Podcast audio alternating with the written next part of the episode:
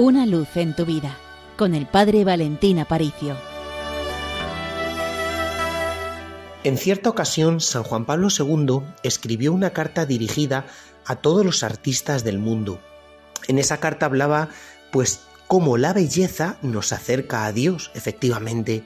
Dios hace un mundo bello y Dios desea llenar cada rincón no solo del mundo, sino de nuestras vidas, precisamente con esa gloria y con esa luz que Él irradia.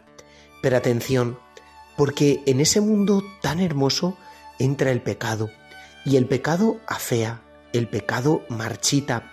Lo vemos no solo por la creación sometida al pecado, sino por nuestra propia vida. Cómo esas ansias de plenitud, esas ansias de felicidad que tenemos, tantas veces se ven frustradas. El verbo frustrar, probablemente el verbo que más veces conjugamos, porque descubrimos cómo aspiramos a Dios, pero a veces nos quedamos con las pobres cosas de aquí de la tierra. ¿Qué busca Dios? Llenar nuestra vida de una belleza increíble, de una belleza que nada puede igualar. ¿Qué es la belleza? ¿Qué es el arte?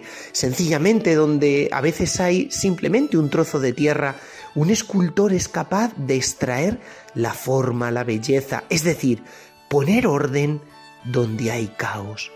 Y Dios lo hace cuando entra en nuestra vida. Pone orden, pone claridad, pone un norte, un sur, una orientación, una brújula.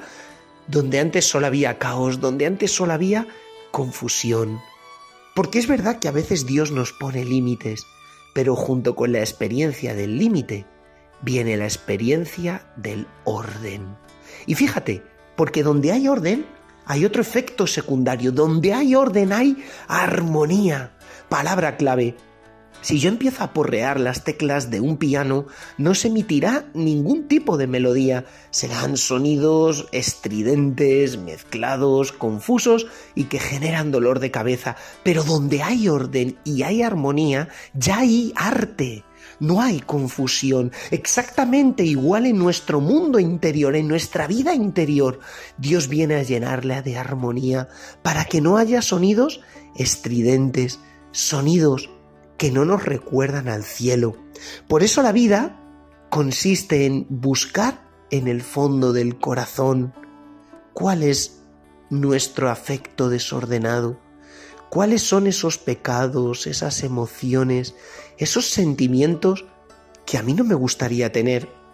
Y de igual forma que siempre consagro algún tiempo a la semana a poner en orden mi habitación o hacer una limpieza más profunda de la casa, cuánto bien nos hace acercarnos al sacramento de la confesión, donde Dios vuelve a restaurar esa armonía que estaba perdida, porque Dios desea poner orden donde solo hay confusión. Déjate tocar por ese amor de Dios. El amor de Dios entra y embellece. El amor de Dios sana cualquier herida, cualquier complejo, cualquier mochila llena de piedras que vayamos arrastrando. Pídeselo al Señor conmigo, Señor, entra en mi vida.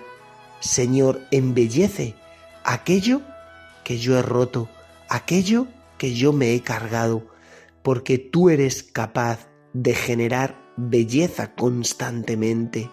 Por eso déjate cautivar por esa mirada de Jesús, esa mirada de Jesús que hoy quiere renovar sobre ti su amor. Sí, hoy, en este día, quizá tú pienses posponerlo para mañana, pero yo te digo que Dios quiere hacer ese milagro hoy, aquí y ahora.